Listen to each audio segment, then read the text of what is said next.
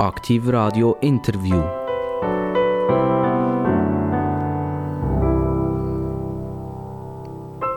Aktiv Radio, das Radio mit den absolut interessantesten Personen, die in der Schweiz leben. Heute habe ich etwas ganz Interessantes etwas Spannendes hier. Und warum ist die Person so spannend? Ich habe fast das Gefühl, die Person hier hat drei Leben hinter sich. Sie hat ein Sportlerleben, das schon in, zwei Teile geteilt werden kann. Und sie hat ein intellektuelles Leben. Sie ist Doktor von der Philosophie. Also, wenn man das erste Mal konfrontiert ist mit, ich sage jetzt den Namen, Andrea Moccia, dann sagt man, das kann ich fast nicht glauben. Ich kann es fast nicht glauben. Dann könnt ihr vielleicht mal einige die Bilder im, im äh, Facebook und so weiter anschauen von der Dr. Andrea Moccia, wo sie ähm, Powerlifterin ist, also da mehrere 100 oder 200 Kilo in, in, die Höhe stemmt. Oder wo sie als Bodybuilderin unterwegs ist, wo man eigentlich Person fast nicht sieht, fast nur Muskeln sieht. Und nachher ähm, haben wir Andrea Entschuldigung, wo Philosophie studiert hat und doktoriert hat, also eine PhD gemacht hat. Ähm, Andrea Moccia, Moccia, Moccia richtig, oder? Genau, richtig, ja. Okay, ähm, herzlich willkommen. Danke vielmals, ich freue mich sehr, äh, dürfen hier zu sein. Andrea hat dich vorgestellt als, als Frau mit tausend Facetten, wo man am Anfang liest, aha, die schafft bei einer IT-Firma, die heißt Centris, die ist näher bei der Krankenkasse und dann sagt man sich, okay, etwas fast Langweiligeres kann ich mir nicht vorstellen. Ähm, das ist tiptop, oder die sind sicher mal die nächsten 20, 30 Jahre schon vorfinanziert. Also dort ist es nicht so wahnsinnig hektisch, wie das tun hergeht. Du wirst uns dann vielleicht noch vom Gegenteil äh, überzeugen. Aber du hast eben ein ganz anderes Leben gehabt, ein unglaubliches Leben. Du bist früher unter dem Namen Andrea Zürcher äh, auftreten und dann bist du Powerlifterin gewesen. Kannst du uns sagen, was ist eine Powerlifterin und was geht es überhaupt? Mhm. Also Powerlifting ist äh, unter dem Namen Kraftdrückkampf äh, bekannt. Das ist äh, eine Sportart ähm, aus Amerika, mittlerweile bei uns auch sehr populär, besteht aus drei Disziplinen. Äh, Kniebeugen, Kreuzheben und Bankdrücken. Und äh, ja, wie gesagt, ich bin da eigentlich total auf Umwegen und per Zufall zu dieser Sportart gekommen. Ähm, von, von meinen körperlichen Voraussetzungen her sicher nicht die typische Powerlifterin.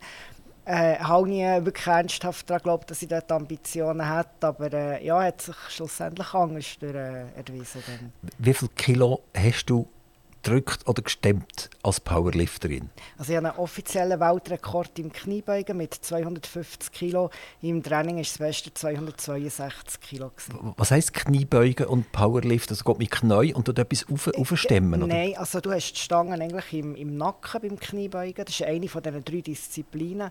Gewertet wird über alle drei Disziplinen hinweg. Oder darum auf Deutsch äh, Kraft, Drückkampf. Ähm, und eigentlich ist äh, das Ziel, dass man so weit äh, besser mit dem Viertel runtergeht, dass echt das Hüftgelenk muss tiefer sein als das Kniegelenk. Geht man so in, in die Knie, ähm, das Gewicht bleibt im Nacken, man hat ähm, äh, eigentlich, die das kontrollieren, dass man genug tief ist und dann wäre das Ziel, dass man wieder raufkommt. So mit dem Das wäre das Ziel, dass man wieder raufkommt? Das, genau. das wäre doch gut, oder? Das, das hilft, das hilft, ja. Wie bist du zu dem gekommen? Also ich nehme nicht an, dass Mami und Papi Powerlifter waren und gesagt haben, Töchterli, du machst das jetzt auch. Nein, Nein also ich komme eigentlich äh, aus einer ähm, Ausdauerfamilie, rein also von, von meinen körperlichen Voraussetzungen. Wenn ich glaube, eher so ein bisschen der Ausdauersportler. Ähm, habe dann Triathlon gemacht, also wirklich nur so hobbymäßig und äh, einfach tausend Bresteln mit dem Rücken, mit der Hüfte und so weiter und bin dann ähm, in Behandlung gesehen und jetzt geheißen, es gibt jetzt nichts anderes, du musst einfach ins Fitnesscenter und du musst deine Knochenmuskeln stärken. Ähm, ja, und habe dann eigentlich wirklich null Lust gehabt, habe mich angemeldet ins Fitnesscenter hatte das grosse Glück gehabt, dass ich in Athena gelandet wo ich noch nach 26 Jahren äh, heute bei super Leuten lernen können, ähm, gute Trainings gemacht und dann einfach gemerkt, ich komme recht schnell Kraft über. Aber wie gesagt, das habe ich eigentlich gar nicht so interessiert und per Zufall hat der damalige Nazi-Trainer ähm, von, vom, von den Frauen, äh, drei Kämpfer, hat dort trainiert und hat mich mal angehauen und hat gesagt, hey, du hast äh, recht viel Kraft, könntest du dir das vorstellen, so etwas zu machen? Und ich habe gefunden, nein, also, nein, gar nicht, eigentlich ähm, ich und äh, ja... Und habe dann gleich so ein paar Trainings gemacht, hat am Anfang überhaupt nicht funktioniert und eigentlich hatte ich gar keine Lust. Gehabt. Aber da er sich schon Zeit genommen habe ich mich jetzt auch nicht dafür gehabt, äh, nach dem zweiten Mal sagen, nein, es ist gar nicht meins und habe weitergemacht und irgendwann ist es ein sehr ein techniklastiger Sport, oder? Also die, die Bewegungsabläufe, so einfach wie eine Kniebeuge tönt oder aussieht, ist ziemlich viel Technik dahinter. Irgendwann hat das einen Klick gemacht, gut funktioniert und dann bin ich ziemlich schnell eigentlich auf 100, 150 Kilo gewesen. Ähm, bin damals also nicht du selber, du hast 150 äh, Kilo Genau, genau, genau, selbstverständlich. Ähm, und bin vom Alter her noch im Juniorenalter gewesen. und er hat einfach mal äh, ja, bei, beim Schweizer Nazi-Team angefragt, wie das aussieht, mal einen Wettkampf machen. Ich hatte zu diesem Zeitpunkt eigentlich sämtliche internationalen Limiten ähm, schon erfüllt. Gehabt. Mein erster Wettkampf war der, äh, der Junioren-Weltcup, äh, wo ich mit, äh, gewonnen habe, zwei Europarekorde gemacht und von dort an ja, habe ich eigentlich nicht jeden Wettkampf gewonnen, bis auf eigentlich einen, wo ich mich relativ schwer verletzt habe, aber sonst jeden Wettkampf äh, gewonnen und meistens sogar mit einem Rekord oder so. 2 und 3, EM?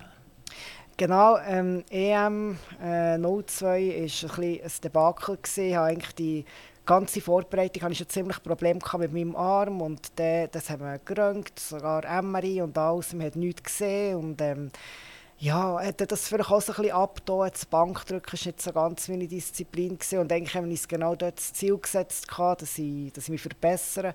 Und vielleicht haben wir es auch so ein bisschen abgetan, dass ich dort ein Theater mache, weil ich aus Ausrede, weil das dort nicht so ist vorwärts gegangen. Und dann tatsächlich an dem EM selber hatte das Logo, also ich hatte einen Ermüdungsbruch im Arm, es war ein sehr komplizierter Bruch, es musste mehrfach operiert werden, äh, hat einen künstlichen Oberarmknochen gegeben ja, das war eigentlich so ein auf der Kippe, gewesen, ob ich überhaupt wieder zurück kann, äh, in diesen Sport. Und ähm, ich hatte super äh, Ärzte, gehabt, äh, Sportärzte, auch äh, super ähm, Reha aus. Bin dann, äh, eigentlich ein halbes Jahr später konnte ich schon wieder können, äh, Weltcup machen und ein Jahr später an der EM hat es dann wirklich eine kleine Sensation gegeben. Und zwar konnte ich die EM gewinnen, nicht nur über die Frauen, sondern auch über alle Männer äh, über. Das ist so, im, im Powerlifting wird denke, schlussendlich immer in Punkte gerechnet. Also das heisst, äh, das Körpergewicht, das du selber hast, wird in Relation zum Gewicht, äh, das du bewältigst, äh, gestellt. Und da ich natürlich relativ leicht war, äh, sehr hohe Gewicht bewältigt, hat das wirklich äh, ja, für eine Gesamtzeit gelenkt über alle Frauen und Männer über. Und das ist ja, glaube etwas, was es relativ selten gibt. Ist vielleicht ein bisschen ähnlich wie im Golf, oder? Da gibt es ein Handicap. Und da kann ja auch jemand gewisse äh, Turniere gewinnen, auch wenn er mehr Schläge hat als der andere, weil er einfach ein anderes Handicap hat. Ähm, damals, ich habe die Bilder angeschaut, da bist du eher eine stämmige Person gewesen, oder? Also, ja, einfach, ist nicht nur muskulös gewesen, sondern, sondern effektiv der ganze Körper ist stämmig gewesen. und äh, das baut man ja nicht einfach so auf. Also, wie, wie ist das in dieser Zeit gesehen mit Präparatschlücken, mit, mit äh, Ergänzungsmitteln, Nahrungsergänzungsmitteln? Ja, es eben Nahrungsergänzungsmittel ist dann so aufgekommen. Also tatsächlich das Protein oder so, was es zu dieser Zeit gegeben das ist ähm, ja, so wie irgendwie ein Sang in, in Wasser. Also es ist alles noch äh, wirklich so in den Anfängen gewesen. Man hat das noch mit der Ernährung natürlich, man hat das noch nicht so gut gewusst ähm, Präparat war sein Thema. Gewesen. Wir hatten natürlich aber eine Dopingkontrolle. Gehabt. Und einfach, ja, wie, wie, gesagt, man hat halt das mit der Ernährung, man hat dann kiloweise Magerquark gegessen, kiloweise ähm, Poulet, Fleisch äh, gegessen. So, ja. Es war natürlich ganz ein, ein anderes Niveau, gewesen, als das mit der Hightech-Ernährung heute ist. Aber hast du nicht gefunden, das werde ich eigentlich gar nicht eingehen. Wieso soll ich da kiloweise Quark in mich reindrücken? Das ist ja schon ein bisschen Quark, so ja. etwas, oder? Und warum soll ich so viel Pouletfleisch, wo vielleicht noch, noch Hormone drin sind, die auch noch mitgeholfen haben, um die Postur überhaupt zu bekommen, mhm. um die Gewicht überhaupt zu prestieren? Ja, aber ich sage, dann zumal war das halt einfach die Methode. Gewesen. Und ich hatte nie unbedingt das Problem gehabt, dass ich mich extrem messen oder so. Weil mein Interesse ist natürlich auch immer, das Gewicht äh, relativ tief zu behalten, eben, weil es halt einfach äh, auch zählt oder, im, im, im Wettkampf. Und wie gesagt, dann war das halt einfach die, die Methode, die man hat konnte. Ähm, ich denke, da ist auch ein Stück weit Vertrauen äh, auf einen Coach. Also, eigentlich ist es zwar eine Einzelsportart, aber für mich war es wirklich immer Team. Gewesen. Also, es ist äh, ein Coach, Sponsoren, die dabei sind. Das ist etwas, was man zusammen macht. Und, ähm, ich war dann auch noch Juniorin am Anfang. Also, ich glaube, jetzt einfach da total querschlagen und irgendwie sagen, der Fisch zum Morgen ist jetzt einfach nicht mehr, ich habe die Nase voll, das wäre jetzt für mich irgendwie nie in Frage gekommen. Klar, tut man sich schon ähm, Sachen fragen, auch wenn es um die eigene Gesundheit geht oder so. Aber dass jetzt da mir irgendwie geweigert hat, gewisse Sachen zu machen. Das Aber in den 90er Jahren und Anfang 20er Jahren ist ja die ganze Diskussion schon breit geschlagen gewesen, wo man darüber geredet hat, was schlucken die alles, welche Medikamente drücken sie alle in sich hinein, welche Hormone nehmen sie, damit sie effektiv äh, die Leistungen überhaupt können bringen. Wie ist das bei dir gewesen? Bist du auch unter ärztlicher Kontrolle gesehen? Ja. Und äh, hat man dir eigentlich gesagt, lass mal das Hormon oder das und so, das solltest du eigentlich nehmen, weil das ist zwar legal, aber du musst jetzt einfach, sonst kannst du die Gewicht gar nicht herbringen. Nein, also so extrem war es nicht. Wie gesagt, ich hatte ja auch ein relativ äh, leichtes Gewicht. Äh, sicher bin ich unter ärztlicher Kontrolle. Gewesen. Also auch schon, ich sage jetzt nicht ähm, mit in erster Linie wegen der Hormone oder wegen der Ernährung oder so, aber das sind doch wirklich extreme Belastungen, die auf den Körper wirken. Und äh, ja, es ist gut, wenn man das ähm, kontrolliert oder auch mit dem Arzt vielleicht bespricht, wie weit das man kann gehen kann. Aber ähm, wie gesagt, ich, ich glaube, wie, in wie schweren Klassen, dass man dann ist, wie, wie grösser wird das Problem. Und ich habe dort noch so ein bisschen, ich soll sagen, als Frau in, in leichten Klassen, sei jetzt das im Powerlifting oder im, im Bodybuilding, ist man halt weniger betroffen von solchen Sachen. Und man darf ja gar nicht zu viel äh, Muskeln aufbauen. Ich glaube, die Trainer ist nachher auch die Freund geworden, oder? Genau. Die Lebenspartner ja. geworden. Und er hat das, den Sport vermutlich auch betrieben? Ja, nicht wettkampfmässig. Er ist schon, er ist wirklich der Trainer gewesen. Er, ich denke, es braucht auch immer gewisse körperliche Voraussetzungen, die er sicher ähm, nicht hatte. Ähm, er hat trainiert, äh, wir haben lange im Fitnessstudio lernen können, aber er ist schon in erster Linie Trainer. Gewesen. Und du hast nachher ein schreckliches Ereignis gehabt. Er ist gestorben an einer Hirnblutung. Genau. Und äh, hat das irgendeinen Zusammenhang gehabt mit dem Sport, dass es auch nein. ein bisschen übertrieben hat? Oder, nein, nein, nein, es hat wirklich null Zusammenhang äh, gehabt. Er hat, äh, als Kind hat er einen Hirnabszess gehabt, ähm, hat Klammern äh, im Kopf gehabt. Man hat immer gewusst, dass, dass dort irgendetwas äh, kann kommen kann. Er war natürlich auch unter Kontrolle, gewesen, aber das ist wirklich eigentlich äh, zurückzuführen auf seine Erkrankung äh, als Kind und hat sicher nicht mit dem Sport zu tun gehabt. Du hast nachher einen riesengroßen Gump gemacht. Du bist nachher von der jungen, stämmigen Frau zur jungen, drohtigen Frau geworden. Du hast auch von Bodybuilder und auch diese Bilder äh, können wir es leider über das Radio nicht zeigen. Das ist unglaublich, oder? Dort ist ja die, die stämmige junge Frau ist einfach Geschichte gewesen. Das ist nur noch einfach ein Kerzchen gewesen und man hat nur noch Muskeln gesehen. Und wenn sie nachher noch so eingeölt sind, die Muskeln, das kennen wir ja von, von, von, von so Posters und Bildern her, und das hast du eins zu eins gemacht. Wie hast du die Körper können von der jungen, stämmigen Frau zu, zu dieser muskulösen Kerzenfrau machen? Mm, eigentlich ist das relativ ein natürlicher Prozess. Also ich, ich glaube eben, wie gesagt, so wirklich von, von meiner Genetik her komme ich halt eher so, ja, von, von, bin ich eher für äh, Austauschsportarten glaube, äh, gemacht. Ich, ich bin sehr feingliedrig, habe auch ähm, feine ähm, Gelenke und, und äh, Muskeln. Und eigentlich war das gar nicht so ein riesiger Prozess. Es hat einfach Konsequenz gebraucht, genauso wie es das auch im äh, Powerlifting hat gebraucht. Und eigentlich ist eben der Körper schon extrem wandelbar. Also, äh, wie gesagt, in meiner ganzen Entwicklung, das sind zum Teil auf meine kleine Größe und mein äh, Gewicht von knapp 50 Kg habe ich zum Teil äh, 15, 16 Kg Unterschied gehabt, oder von, ähm, von meinen leichten Zeiten zu den ganz äh, schweren. Also der Körper ist extrem wandelbar eigentlich. Auch dort hast du wieder einen Mann kennen, oder? Ich glaube, er war sogar die Schuld, gewesen, dass du den Wechsel von dieser Sportart gemacht hast. Genau. Also irgendwie, die, deine Trainer heisst dir Ado, oder? Ja, sie muss sagen, ich schon vorher gekannt. Wir hatten äh, einen gemeinsamen Sponsor. Gehabt. Ich war dann zumal Powerlifter, gewesen, er äh, Bodybuilder. Ähm, er hat dann noch schon ziemlich einen Namen in der Schweiz. Er war x-facher äh, Schwergewichts-, äh, Bodybuilding-Schweizermeister. Und wir haben einander eigentlich wieder in Athena eben, haben wir, äh, lang getroffen. Ähm, waren zu diesem Zeitpunkt beide allein und äh, ja, irgendwie, für mich war Bodybuilding immer so ein bisschen fremd. Gewesen, oder? Das ist halt schon etwas ganz anderes als Powerlifting. Und ja, mich dafür interessieren und habe gefunden, ja, vielleicht wirklich mal so, wenigstens ein bisschen vorne oder sogar einen Wettkampf machen, das wäre es vielleicht schon. Und habe mit ihm zusammen davon trainieren und habe gemerkt, ja, eigentlich eben, der Körper ist wandelbar, eigentlich geht es relativ schnell. Also du bist schon eine extreme Person, kann man sagen, oder? Also da gibt es wahrscheinlich nicht viele Menschen, die das hinter sich haben, die dermaßen eine körperliche, geistige Veränderung machen und sagen, jetzt habe ich es angepackt und jetzt mache ich nicht 30 Prozent, ich mache auch nicht 50 Prozent, sondern ich mache 100 Prozent. Ich gebe Vollgas und ich will wieder zu den Besten gehören. Ich will äh, vielleicht sogar das Nummer 1 sein in meiner Klasse. Woher kommt das, äh, dass du so einen Trieb hast, zum Gewinnen?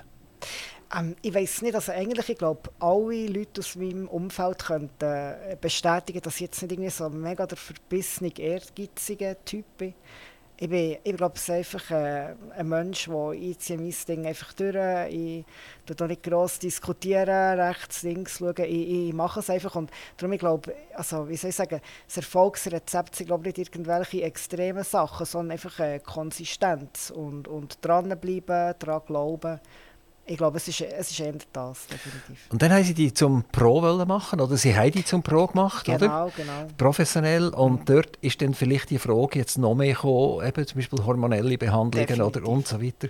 Und dann hat es dir, glaube ich, der Moment gesagt, jetzt, es ist vorbei, es ist, es ist Zeit, etwas anderes zu machen. Genau. Im Bodybuilding gibt es so wie zwei Ligen. Wir haben die Amateure, das ist äh, dort, wo die Europameisterschaften, Weltmeisterschaften ausgetragen werden. Einfach so, ja, wie, wie das Ordentliche. Und wenn man gewisse Erfolge hat als äh, Amateur, dann kann man dann quasi ähm, äh, eine Pro-Card bekommen. Von dann an startet man dann bei den Profis und das ist dann eigentlich die Liga, wo so der Mr. Olympia könnte, dort ist so der ähm, Höhepunkt der Unterschied ist eigentlich, wir haben, ähm, bei den Amateuren hat man, genau wie im Powerlifting, haben wir verschiedene Klassen, äh, Gewichtseinteilungen und jetzt eigentlich äh, bei den Profis, also zumindest zu dieser Zeit, ist bei den Frauen war einfach eine Klasse Open. Hat für mich natürlich äh, bedeutet, ja, ich bin dann mit 80 äh, Kilo Frauen auf der Bühne gestanden und zum dann wirklich dort, oder meine Wettkämpfe habe ich eigentlich immer gewonnen, in dem Sinn, ähm, mehr mit der Qualität der Muskulatur, nicht, nicht von Masse her. Ich war auch im Leichtgewicht, gesehen, wo vom Gewicht her ähm, limitiert ist. Und, und bei den Profis oder, hätte ich natürlich wirklich einiges noch draufpacken müssen, dort hat das ganze Päckchen stimmen. Also das heisst, die hat auch die Masse müssen bringen und dort habe ich dann echt gefunden, nein, das ist echt das Bild, das ich ja, mit meinen eigenen Werten nicht vereinbaren kann. Und habe dann gefunden, ich habe mein Ziel erreicht, ich habe die Pro-Karte in den Finger und das ist jetzt gut. Wie schwer war es gewesen, nachher der Übergang von dem hochzüchteten Körper für Bodybuilding zurück zu einem ganz normalen Frauenkörper? Sehr einfach eigentlich. Also ich habe nicht einfach nichts gemacht, ich habe natürlich klein weiter trainiert. Ich habe dann, oder wenn man so viel Muskeln hat, wird man natürlich ein Stück weit so ein bisschen unbeweglich. Ich habe dann intensiv so Yoga gemacht, äh, ganz andere Sachen. Ich war immer schon gerne draußen. Ähm, ich habe mir wieder ein Ross gekauft, ich bin mit Ross aufgewachsen und ich habe einfach ganz andere Sachen gemacht. Und es ist eigentlich relativ natürlich, bin ich so zu meinem ja, normalen Gewicht zurückgekommen. Nachher hast du dir irgendwann entschieden, wieder etwas Extremes zu machen. Du hast nämlich gesagt, ich will noch doktorieren.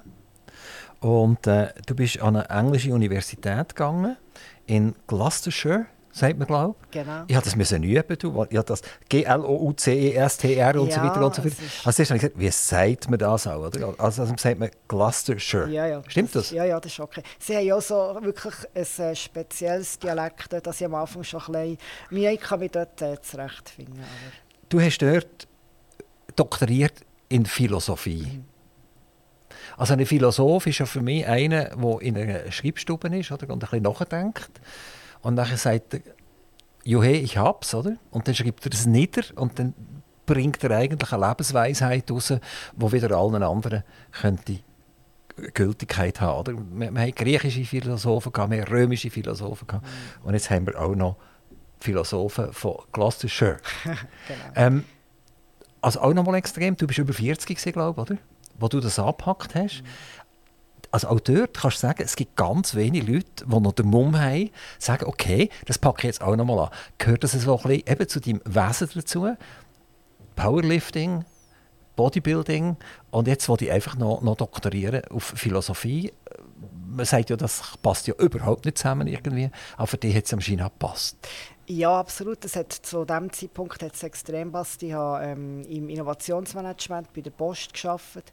Ich habe äh, einen Master in IT und einen Master in äh, Business und habe mich dort spezialisiert in äh, Innovationsmanagement habe ähm, auch als Innovationsmanager gearbeitet und da sind so die Themen aufgekommen, so New Work und eben der äh, Mitarbeiter soll nicht nur seine Arbeit machen, er soll sich einbringen, soll kreativ sein, was natürlich gerade im Innovationsmanagement ein riesiges Thema äh, war.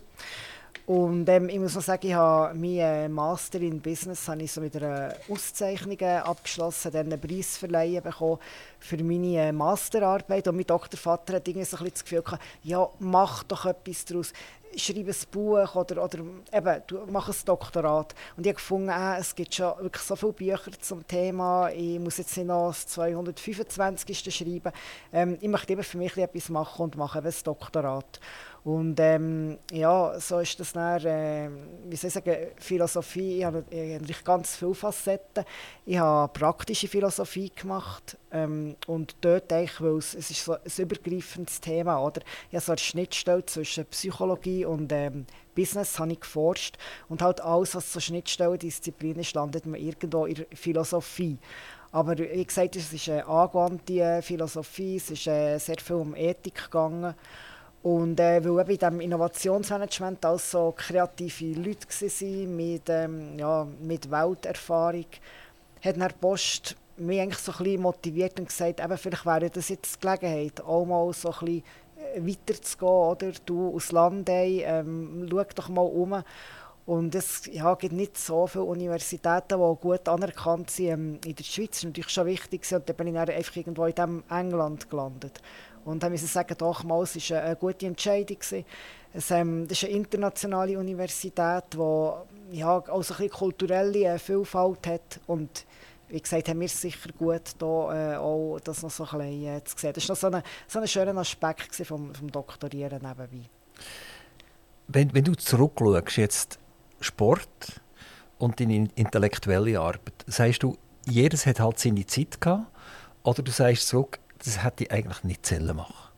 Nein, also ich kann wirklich sagen, ich bereue nichts. Also, mir hat alles irgendwie, ähm, aus Mensch hat mir alles äh, weitergebracht. Also ich muss ehrlich sagen, ich fühle mich jetzt, äh, rein vom Körper her, fühle ich mich heute wohler als noch mit irgendwie 15, 20 Kilo mehr äh, Muskelmasse. Aber ich bin wirklich dankbar, dass ich das können erleben ähm, Ich habe viele wirklich coole Erlebnisse gehabt, gute Leute lernen können. Ich habe für die Schweiz an mehrere Weltmeisterschaften und Europameisterschaften dürfen gehen. Und ich glaube, wenn man so mit der Nazi-Fahne in ein Stadion reinlaufen das sind so Momente, das vergisst man nie mehr im Leben. Und das, das sind auch die Momente, für die es sich eben gelohnt hat. Und da, da bereue ich wirklich nichts. Du arbeitest heute in einem Informatikunternehmen, wo es primär um Krankheit geht, also Krankenkassen geht. Das sind Krankenkassen, die sich zusammen da haben und gesagt, wir könnten ja eine gemeinsame IT-Struktur aufbauen. Dann muss nicht jeder das einzeln machen. Wir können voneinander gegenseitig profitieren. Das sind, glaube ich, über 300 Leute. Die Firma heißt Centris. Ja. Ist im Raum Solothurn. Äh, das ist noch interessant, dass Solothurn, also das, das äh, Rechenzentrum ist, ist in Solothurn. Dann haben wir ja nebenan fast Santé Suisse. Also das ist ein, ein grosser Verband von diversen Krankenkassen. Ähm, wie, wie, ist das zustande gekommen? Weißt du das, dass plötzlich der Raum Solothurn für die Krankenkassen so spannend geworden ist? Ja, ich denke, es ist ein geschichtlich äh, bedingt. Oder? Also, du hast erwähnt, der Sonde Suisse, äh, schon, ähm, wo dort angesiedelt ist, äh, gemeinsame Einrichtung, die ich auch gearbeitet habe, die sind mittlerweile Zolten, sind äh, ursprünglich auch Zollendorn. Es ist halt schon so ein bisschen äh, konzentriert oder, von der Krankenkasse. Und äh, Zentris ist ja ähm, das ist ursprünglich der ESO, das ist wirklich eine Stiftung. Das heisst Rechenzentrum Solothurn, genau, hat das geheißen? Genau, das war effektiv eine Stiftung, die wo, wo die Krankenkassen gegründet haben. Und daraus ist dann eben die Zentris. Ähm, Aber die gehören immer noch primär den Krankenkassen? Genau, sie sind Hauptaktionäre, genau.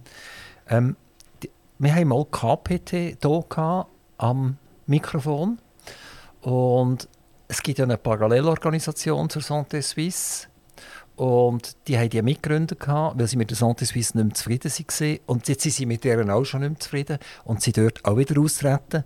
Und sie sind so ein am, am schauen, ob sie mit anderen grossen Krankenkassen einen ganz neuen Verband gründen können. Also da ist irgendetwas am tun im Moment. Es sind grosse Diskussionen. Ist Zentris auch in diesen Diskussionen in? Laufen ihr auch in Gefahr, dass ihr plötzlich Mitglieder verliert? Oder seid ihr eigentlich viel stabiler, weil ihr mehr oder weniger eine technische Organisation seid? Mhm, also unsere ähm, Kunden sind auch Krankenversicherer und ich sage jetzt mal, ähm, eben, ob sich jetzt die Insonde oder Cura Futura oder äh, was auch immer äh, organisieren, da sind wir natürlich nur sekundär betroffen. Da haben, reden wir in dem Sinne auch nicht mit. Das ist natürlich in Hoheit von unseren Kunden, wie das sie hier organisiert sind.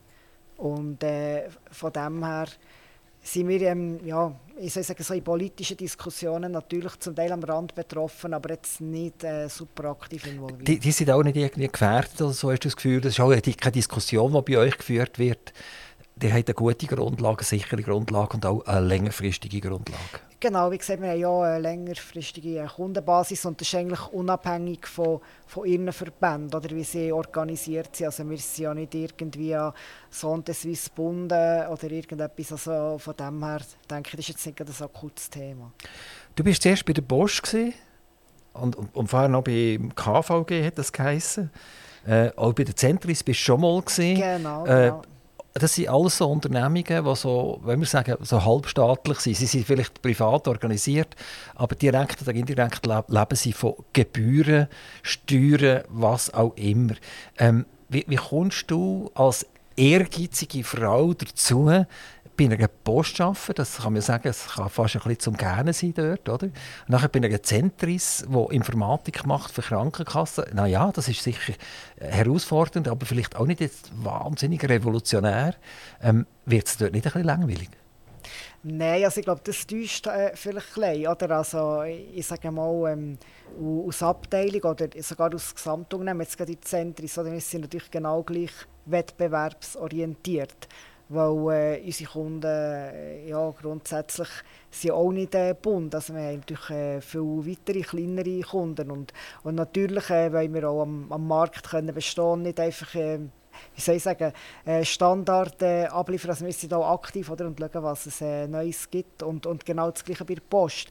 Also ich habe dann im Innovationsmanagement geschafft bei der Post. Also es ist nicht so, dass, ähm, ich soll sagen, dass sich jetzt die Post nur mit Briefverträgen äh, befasst hat. Wir haben dann zum Beispiel ist ein sehr grosses Thema gewesen, was, was heute noch das Thema ist, der, der Rückgang oder, von der äh, physischen Post.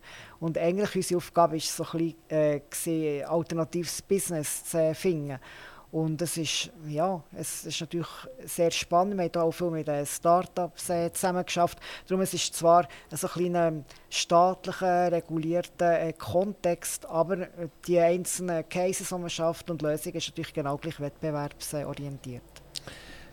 Du bist eine Zeit lang eben forschungsorientiert gewesen, Grundlagenforschung, also was geht es da überhaupt?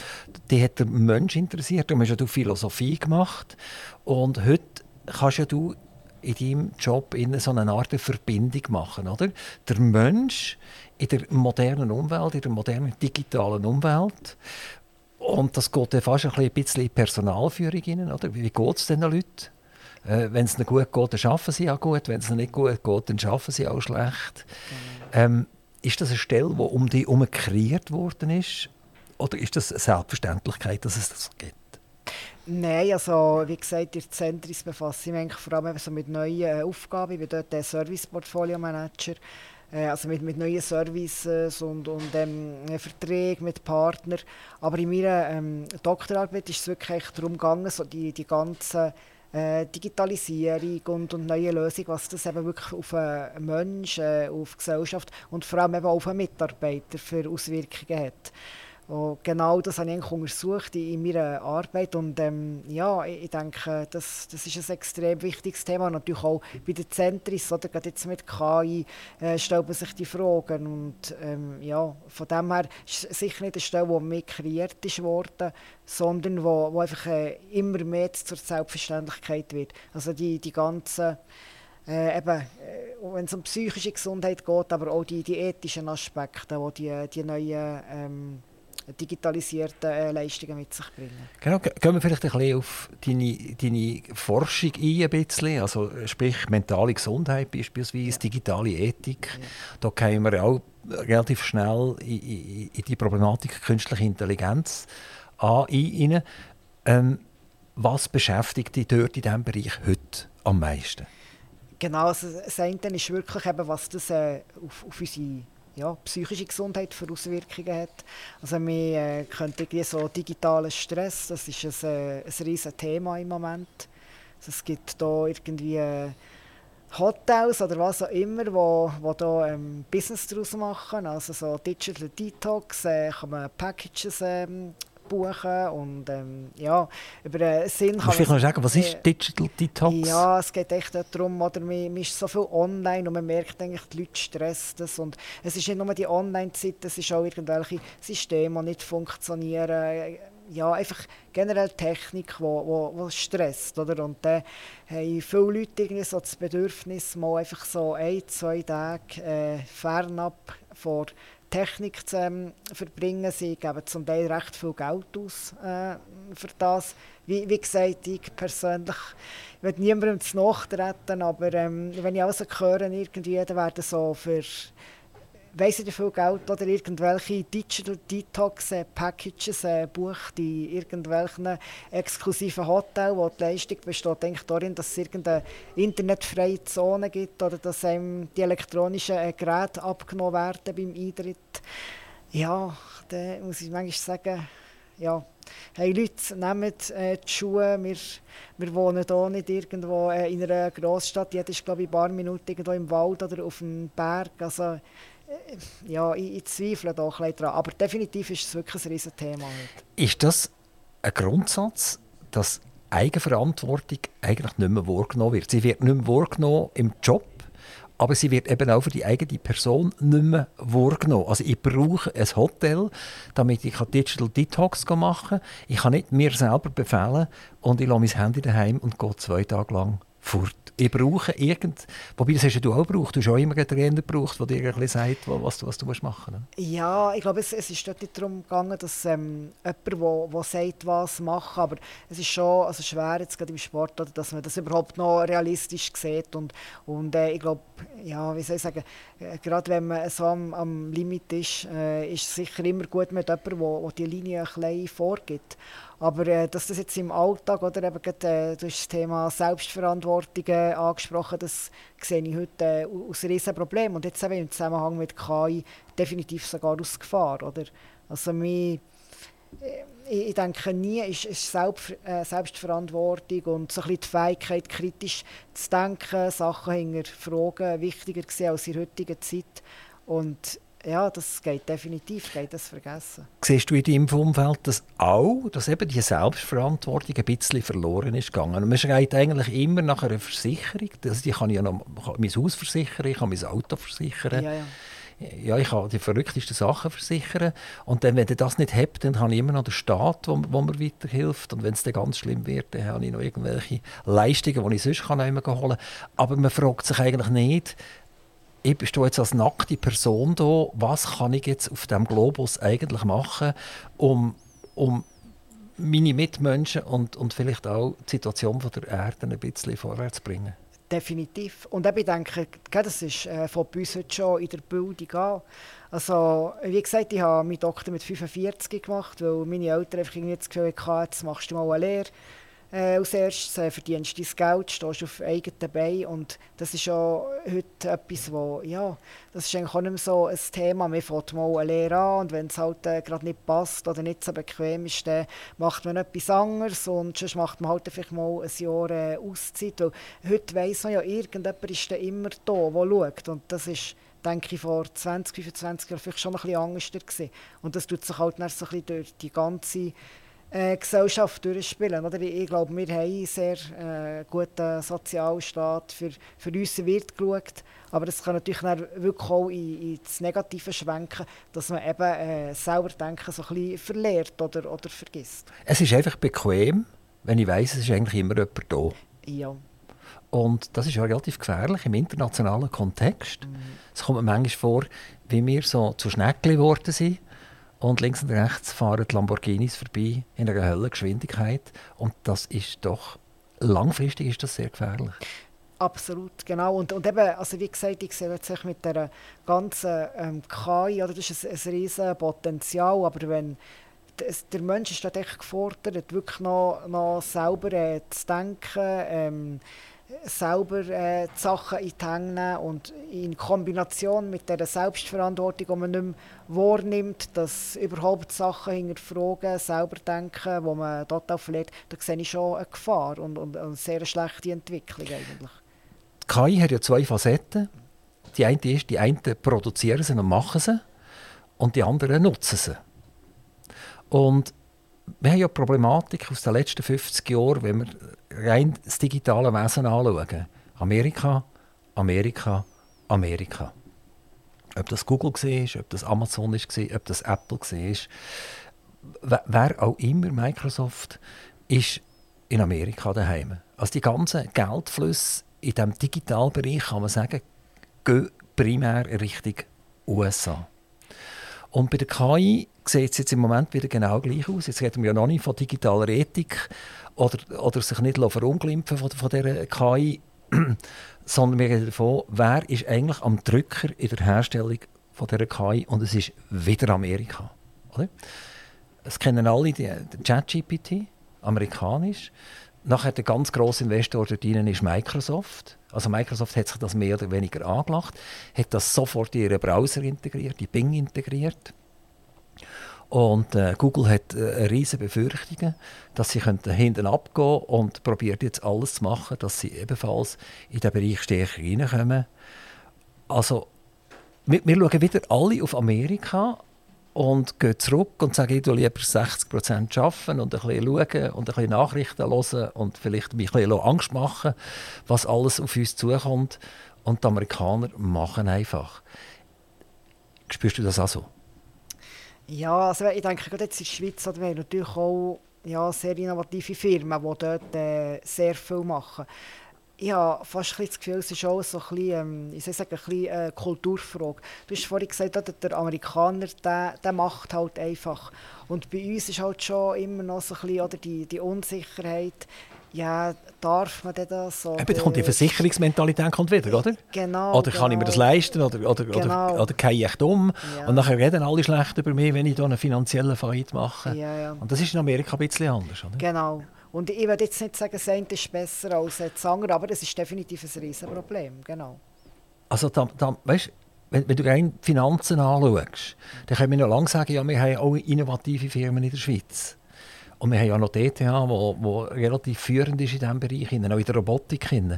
Aber wenn es darum geht, dass wir reden von, von 50, 100 oder 200 Milliarden Investitionen in einen Bereich hinein, dann können wir noch lange innovativ sein, es passiert überhaupt nichts. Oder? Es passiert dann gleich in Amerika.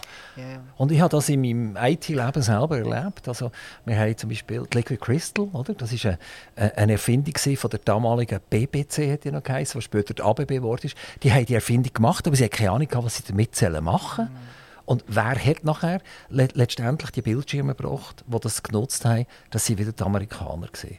Also, ich, ich denke schon, müssen wir nicht unsere, unsere jüngeren Leute wieder ein bisschen mehr ziehen, ein bisschen selbstständiger zu werden, innovativer zu werden und am Anfang vielleicht noch nicht an Pensionsdenken und äh, an die AHV denken, und, und, und, sondern einfach mal drauf mitkriegen und wenn zehn das machen, dann kommt einer gut Und das ist natürlich für alle zusammen wäre das toll.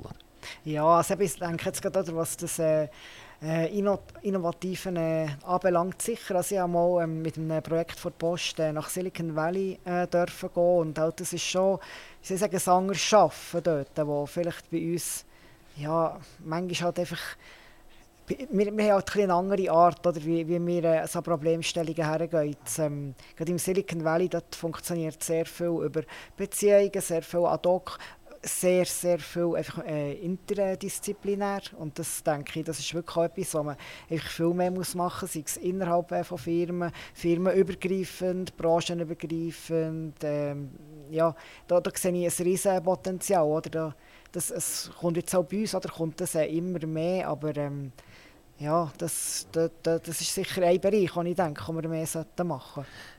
Gehen wir noch ein bisschen auf künstliche Intelligenz ja. an und für sich ein. Künstliche Intelligenz gibt es ja eigentlich schon lange.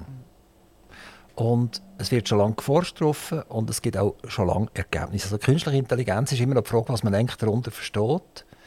Also wenn wir jetzt ChatGPT, die wir alle kennen, ist noch schwierig, überhaupt eine künstliche Intelligenz zu erkennen dahinter.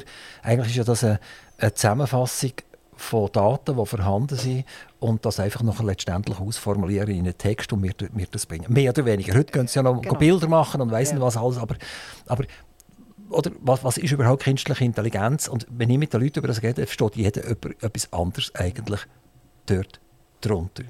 Und, und jetzt reden wir eigentlich schon primär von den Gefahren von künstlicher Intelligenz. Also, äh, du kannst keine Zeitung aufschlagen, wo nicht drinnen steht, wie gefährlich das, das ist. Oder? Du kannst keinen Fernsehbericht schauen, wo drin steht, dass es gefährlich ist. Aber vielleicht gilt doch genau das Gleiche. Man muss doch jetzt zuerst mal einfach machen. Ja. Und man muss dabei sein und man muss wissen, was es bedeutet. Und die Frage ist, ob das jemals kann gesetzlich irgendwie eingeschränkt werden oder formiert werden das ist ja äh, eine Frage, die man wahrscheinlich gar nicht be beantworten kann. Weil, wenn wir es nicht machen, dann machen es halt Chinesen. Und wenn es Chinesen nicht machen, dann machen sie es halt in Vietnam oder, oder in Paris, in Frankreich oder wo auch immer.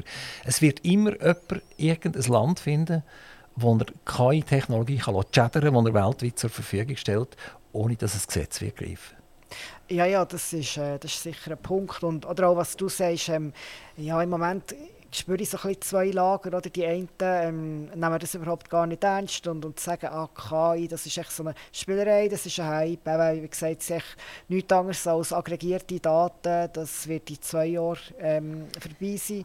Dann gibt es das andere Lager oder Paniker, die irgendwie These haben, dass in einem Jahr hat, äh, reagiert KI die Welt. Der Mensch, das ist äh, quasi nur noch ein Sklave von der Technik. Und ähm, ich, ich sehe das ähnlich wie du. Ich glaube, man muss da mal ein bisschen äh, abwarten, wie sich das entwickelt und, und was ich auch wichtig finde, dass man dabei bleibt. Oder? Ich glaube, also, denke, KI hat relativ ein hohes Potenzial und da ja, ist also ein bisschen mein Aufruf, oder befasst euch mal mit dem Zeug, Leute mal irgendwie von ChatGPT einen Witz erzählen. Und wenn man dann so ein bisschen mit dem Zeug arbeitet und merkt, wo die Grenzen sind und, und, wie das so funktioniert, dann kann man so besser einschätzen. Und das ist so ein bisschen das Beste gegen Unsicherheit. Es ist so eine Diskussion, ist das Glas halb voll oder ist es halb leer? Genau. Machen wir ein Beispiel. Ein Auto, das ich fahre, schaut mir in die Augen und merkt, wenn ich müde werde und, und die Augen von schließen und dann das, das Auto abbremst, weil er sagt, du bist eigentlich gar nicht mehr fahrtauglich. Jetzt, aus Sicherheitsgründen könnte man sagen, das ist toll, oder? das ist super, oder? da passiert sicher mal ein Unfall weniger mit dem. Und der andere sagt, ja, ich lasse mich doch nicht überwachen. Oder? Es darf doch nicht eine Intelligenz in meinem Auto sein, die mich überwacht und nachher die Daten noch weiterliefern, letztendlich, oder? Mhm. Das heisst, dass nachher im Prinzip irgendwann die Polizei bei mir vor der Tür steht und sagt, ihr seid jetzt 18 Mal gefahren in einem fahruntauglichen Zustand. Das hat zwar nichts mit Alkohol zu tun, sondern ihr seid einfach übermüdet und wir nehmen jetzt den Fahrausweis weg, mhm. oder?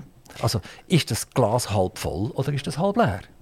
Eben, das sind Diskussionen. Du hast jetzt wirklich ein sehr schönes Beispiel gebracht, warum das KI-Ethik, wo Ethik das ähm, abstrakt und abgehoben für, äh, für viele Leute, aber genau da wird es jetzt eben wichtig, dass man das äh, diskutiert und ähm, es gibt immer mehr solche Themen, oder, wo, äh, ja, wo, wo halt einfach rechtlich nicht reguliert sind und man sich die Frage stellen wie viel Kontrollen äh, wollen wir, ähm, wie viel kann es uns an Sicherheit bringen da gibt es momentan, eben, es gibt weder klare äh, Regelungen, noch, noch gibt's klar, ich kann es klar messen. Oder? Und, und darum sind so Diskussionen aus meiner Sicht extrem wichtig. Also die ganzen ethischen Diskussionen Ja. die sind ja aktuell sehr spannend. Also alle reden von OpenAI, also ChatGPT. Und die haben ja ihren Chef rausgeschmissen. Und eine Woche später oder 14 Tage später ist er wieder Chef gewesen, und dann haben sie halt den Verwaltungsrat rausgeschmissen. Es ist dort darum gegangen, ist OpenAI eine Firma, die eben open ist für alle, nicht im kommerziellen Bereich aktiv ist, sondern einfach von Spenden lebt? Oder ist OpenAI eine Goldquelle, wo effektiv jetzt Milliarden können verdient werden und man hat sich für das Zweite entschieden. Also der, der Altman, der, der Chef von der Firma, hat gesagt, wir können es nicht mehr durchziehen, wir gehen hinten weg, wenn wir, wenn wir klassisch einfach open bleiben. Wir müssen jetzt kommerziell denken und wir brauchen Geld und Investoren. Microsoft ist nachher einer der grössten Investoren gewesen, hat den Kurt Spitz nachher die Altman übernommen für eine Woche, gesagt, wenn, wenn ihr nicht wollt, übernehmen wir ihn, wir gehören euch, also wir sind sowieso der wichtigste Aktionär bei euch, also wir äh, definieren. Und dann ist der Altman wieder zurück zu OpenAI und gleichzeitig hat Microsoft ihr gesamtes Ethikteam rausgeschmissen. Also er gesagt, das sind eh nur Hinderungsgründe, oder? Die, die, die schnurren uns immer rein. Jetzt müssen wir blitzartig vorwärts machen, sonst kommt irgendein Mitbewerber aus China und ist schneller als wir. Also, es ist wieder fast ein typischer Fall. Oder? In der Schweiz reden wir fast mehr über, über äh, Ethik und Ethikproblematiken. Und die Amerikaner sagen mal, äh, ja, die, kann, die dürfen schon wieder vielleicht mal kommen, aber jetzt wollen wir sie nicht mehr. Also, sie haben die effektiv rausgeschmissen. Oder? Also, eines mehr, was passiert in der Schweiz? Ja, ja. Und das sind wirklich spannende Fragen. Letzten Freitag mit einer ähm, Gruppe, die sich über äh, Cyberethik befasst. Ganz äh, spannende Diskussion. gehabt, was genau um das ist gegangen. Oder? Wir haben uns überlegt, ja, wenn man äh, ein Geschäftsmodell macht, ähm, wann ist der richtige Zeitpunkt zum Ethik reinbringen? Sollen wir das echt mal auf die Seite stellen und echt zuerst mal sein Geschäft machen? Oder sollen wir das äh, von Anfang an sich die Überlegung machen? Und ja, ich denke, das ist, das ist definitiv ähm, eine Diskussion wert. Und da, da gibt es aus meiner Sicht auch nicht richtig oder falsch. Kommt ein bisschen darauf an, wer der Endkunde ist schlussendlich und, und wie die äh, sensitiv sind und, und in was für einem Umfeld dass man sich bewegt. Ja, und bei der Ethik ist es ja Frage, ist es eine russische Ethik, eine chinesische Ethik, eine amerikanische Ethik, eine Schweizer. Ethik? Wa- Was ist es eigentlich für eine Ethik? Oder? Ja. Ist es eine Ethik, die aus, aus, aus der Demokratie herauskommt? Oder ist es eine Ethik, die, die eher von einem, von einem Zar oder König oder so definiert worden ist?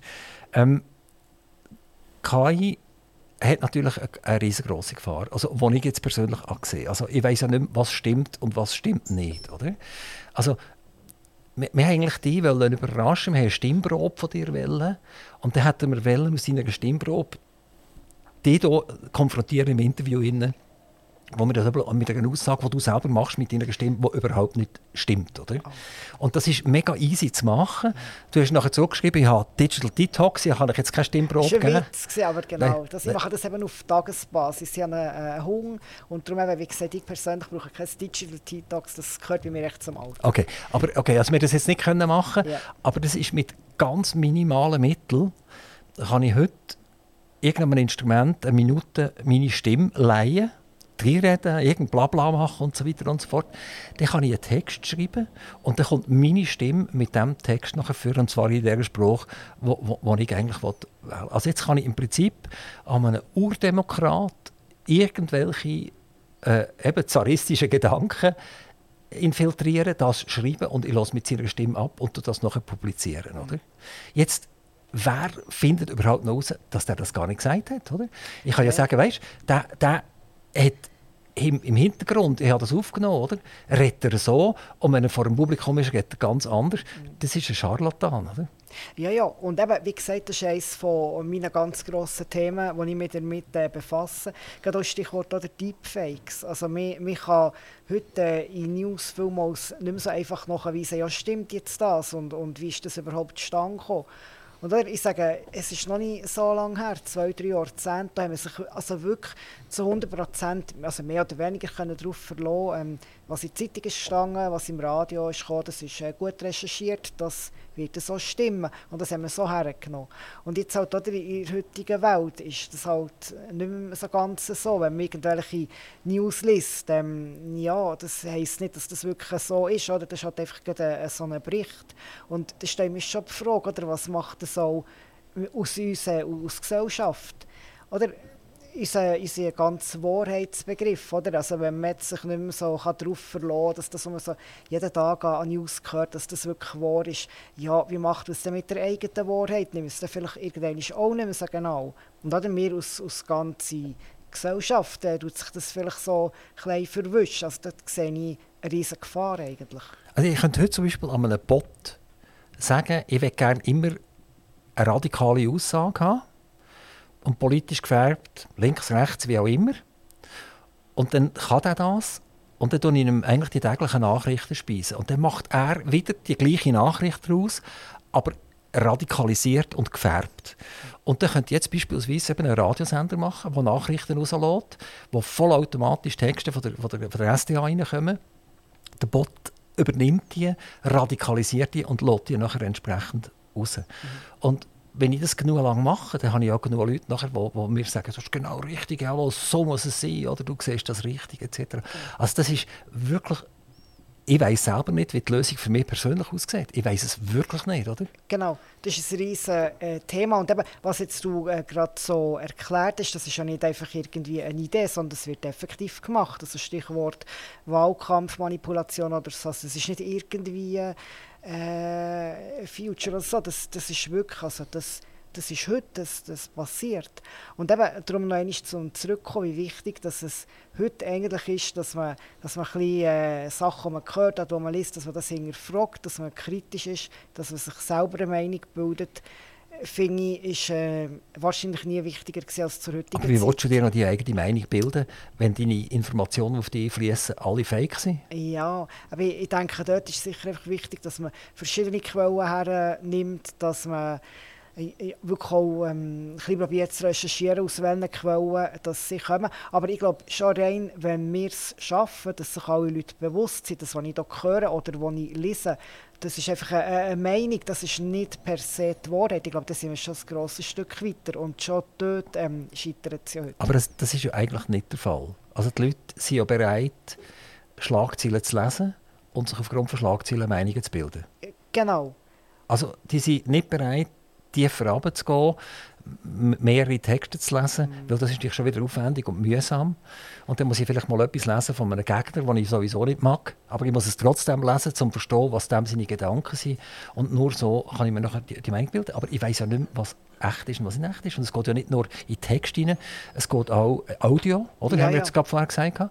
Und ganz neu können wir ja im Prinzip äh, Sprecher Diskussionsrunden machen, die, die fake sind. Also fake, sie sind nicht unbedingt fake in dem Sinne, dass sie Blödsinn erzählen, mhm. aber es sind keine realen Personen mehr dahinter und es merkt es niemand. Genau, eben darum, also wie gesagt, das ist ein riesiges äh, Problem. Und dort ist ja also die ganz grosse Gefahr, oder wie gesagt, dass sich heute viele Leute dem einfach noch nicht bewusst sind. Also es, ich denke, es gibt ganz viele Leute in der breiten Bevölkerung, die haben das noch nicht gemerkt, dass eben die News vielfach fake sind. Also es passiert mir immer wieder, dass auf irgendetwas angesprochen wird und sagen, hey, aber das ist ja offensichtlich, das ist ist sicher nicht so. Das, das, ist, das ist ein Fake. Und die Leute haben in keinem Moment daran gedacht. Und für sie war irgendwie klar, gewesen, aber das steht ja da, das ist irgendein ähm, Medium, sei es das Radio oder die Zeitung, da kann man sich doch darauf verlassen. Und ich glaube, das ist schon wirklich ein erster ganz grosser, wichtiger Schritt, den wir müssen schaffen müssen, das Bewusstsein ähm, herzubekommen, dass eben wir nicht mehr rosarote Welt sind und man sich auf jedes und auf alle, alles ähm, kann verlassen kann. Und das andere, äh, wie gesagt, da habe ich auch keine Lösung. Also ich glaube, niemand hat im Moment äh, eine Lösung. Das, das ist echt ein riesiges Problem.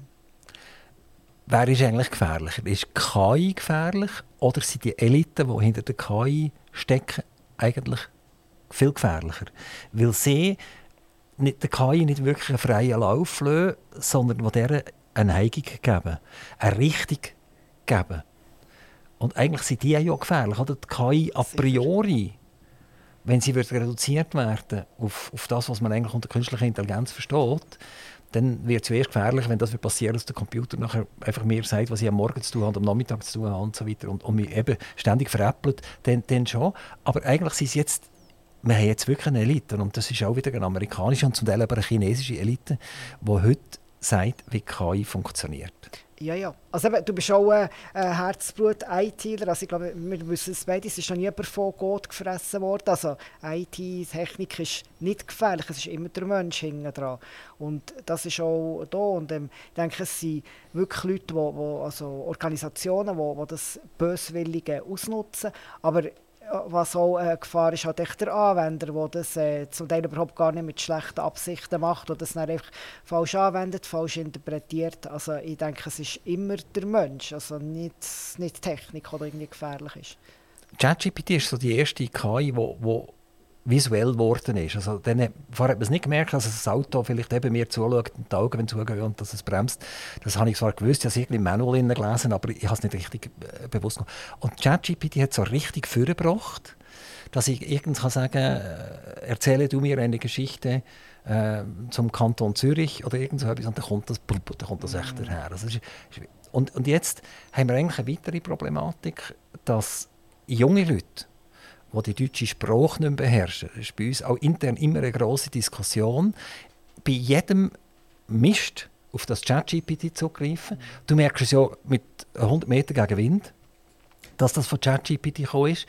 Aber sie sind sich einfach bewusst, dass wenn sie äh, schreiben, machen sie so viele Deutschfehler in Wort und Text und äh, Grammatik, dass sie halt zu diesem Mittel greifen. Und nachher werden sie wie süchtig und abhängig ja. von dem Ding. Wie, wie ist das bei euch, bei der Centris? Also ich glaube, bei uns ist das jetzt nicht äh, äh so ein ähm, Thema. Ich glaube, das sind bei uns auch sehr, ähm, IT-affine Leute, die sich glaub, wirklich bewusst sind, dass man so Sachen aus äh, Werkzeugen einsetzt. Aber ich sehe definitiv äh, eine Gefahr eben gerade bei jungen Leuten und was immer mehr kommt, gerade auch ältere Leute, die einfach äh, äh, allein sind. Und, ähm, ich meine, es ist nicht nur ChatGPT, es gibt inzwischen Apps oder irgendwelche Roboter, wo man mit ihnen diskutieren kann.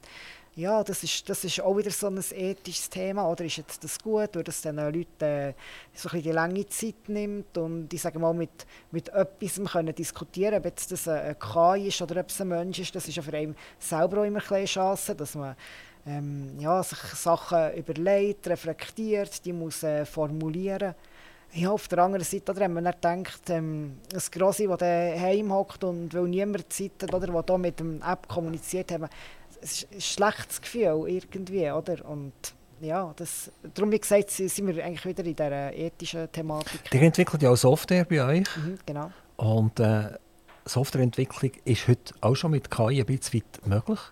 Also ich kann dem sagen, du mir in C-Sharp die und die Problematik lösen und dann, brupp, und dann kommt C-Sharp-Code ja. daher oder irgendein PHP-Code oder irgendetwas kommt automatisch daher man muss es ja vielleicht noch ein bisschen anpassen, weil es nicht eins zu eins stimmt. Aber das ist ja schon eine Wahnsinnsanwendung, oder?